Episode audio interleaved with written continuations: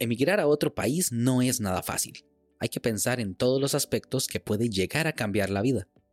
Estar lejos de los amigos, familia y del lugar que uno reconoce como propio.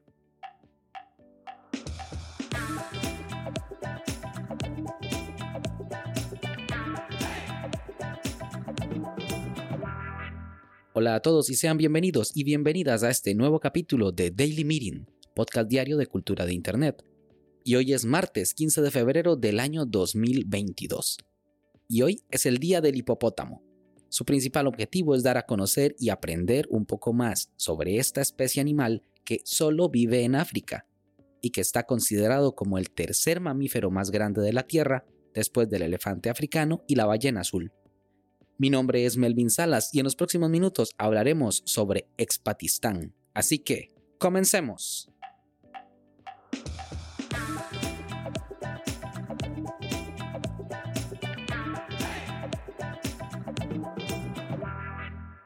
Gerardo Robeldillo estudió un máster en Ciencias de la Computación en la Universidad Complutense de Madrid entre los años de 1997 y el 2003.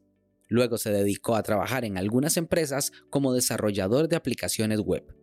Sin embargo, llegado el año 2008, cuando buscaba emigrar a otro país, estuvo buscando información comparativa sobre el costo de vida de ambos países, tanto del suyo propio como al cual buscaba llegar. Y así es como la mayoría de aplicaciones web en la actualidad nacen, para solventar un problema, una necesidad existente. Porque Gerardo no encontró información clara, ni comparativas fiables que le ayudaran en la toma de su decisión, por lo que en octubre del 2008 se pone como meta crear una solución a este problema, y lo llamó Expatistán. Salir del país de residencia a vivir a otro lugar es una experiencia bastante complicada. Y lo digo yo que lo he vivido en carne propia en las últimas semanas, y aunque solo llevo un mes fuera, me he enfrentado a grandes retos que puedo enumerar. Primero, el clima. Yo vengo de un país tropical que solo tiene dos estaciones, la estación lluviosa donde llueve mucho y la estación seca donde llueve bastante, por lo que el país se mantiene siempre verde, es húmedo y hay muchos insectos y mosquitos, pero pasé de estar a 20 grados en promedio a estar a temperaturas bajo cero porque al señorito se le ocurrió venirse en invierno. Después está la comida. Esto es lo que yo diría lo peor, porque el cuerpo necesita alimentarse bien para estar sano, y si la comida no es del agrado, puede pasar factura a la salud de forma directa. Creo que esto me pasó porque realmente pocas cosas me saben bien aquí, por lo que ahora estoy cocinando en casa todo lo posible para así poder comer un poco de lo que estoy acostumbrado. Después, las relaciones personales. Esto afecta más de lo que uno puede pensar. Los humanos son animales sociables, por lo que dejar los lazos entre amigos y familiares, enfrentarse solo a un nuevo mundo y desconocido puede ser frustrante. En mi situación extraño mucho la calidez entre las personas, inclusive entre los desconocidos, el modo de hablar o la forma de expresarse. Y ahora llegamos al punto del día de hoy, el costo de vida. Cuando se cambia de un país a otro, se pierde por completo la percepción del dinero.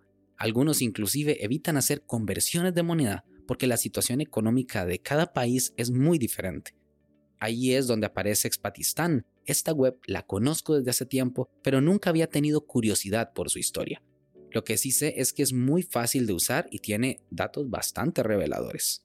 Para efectos de este capítulo, me dedicaré a comparar mi antigua ciudad, San José en Costa Rica, y mi actual ciudad, Dublín en Irlanda. Expatistan.com es la web a la cual me refiero, y de primera entrada tiene un selector de ciudades. O sea, ni siquiera es por país, es por ciudad. La idea es colocar en la segunda ciudad el lugar de origen o del cual se tiene mejor conocimiento de la economía, porque de ese se van a obtener los valores de referencia. Se ingresan las dos ciudades y listo. En mi caso dice, el costo de vida en Dublín es 112% más caro que en San José. Y eso es muchísimo. O sea, ese 112% no significa 12% más, significa realmente 112%. O sea, Irlanda es casi el doble de cara que Costa Rica. Pero ¿en qué se basa la web para dar ese número? Pues en seis aspectos clave comida, vivienda, ropa, transporte, cuidado personal y entretenimiento, que en porcentajes no iguales da el valor del costo de la vida en promedio. Estos rubros se muestran en un gráfico muy fácil de entender, con colores y todo para una mejor comprensión. En mi caso aparece lo siguiente. Comida, 50% más caro. Vivienda, dos veces más caro. Ropa, similar.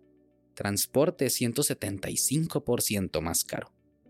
Cuidado personal, parecido. Y entretenimiento, el costo aquí es el doble. Y puedo dar fe de que los valores son fidedignos.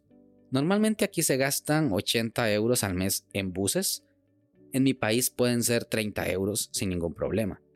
El entretenimiento sí puede ser el doble, pero la vivienda es lo más caro aquí. Mi apartamento cuesta alrededor de 1.250 euros sin servicios al mes.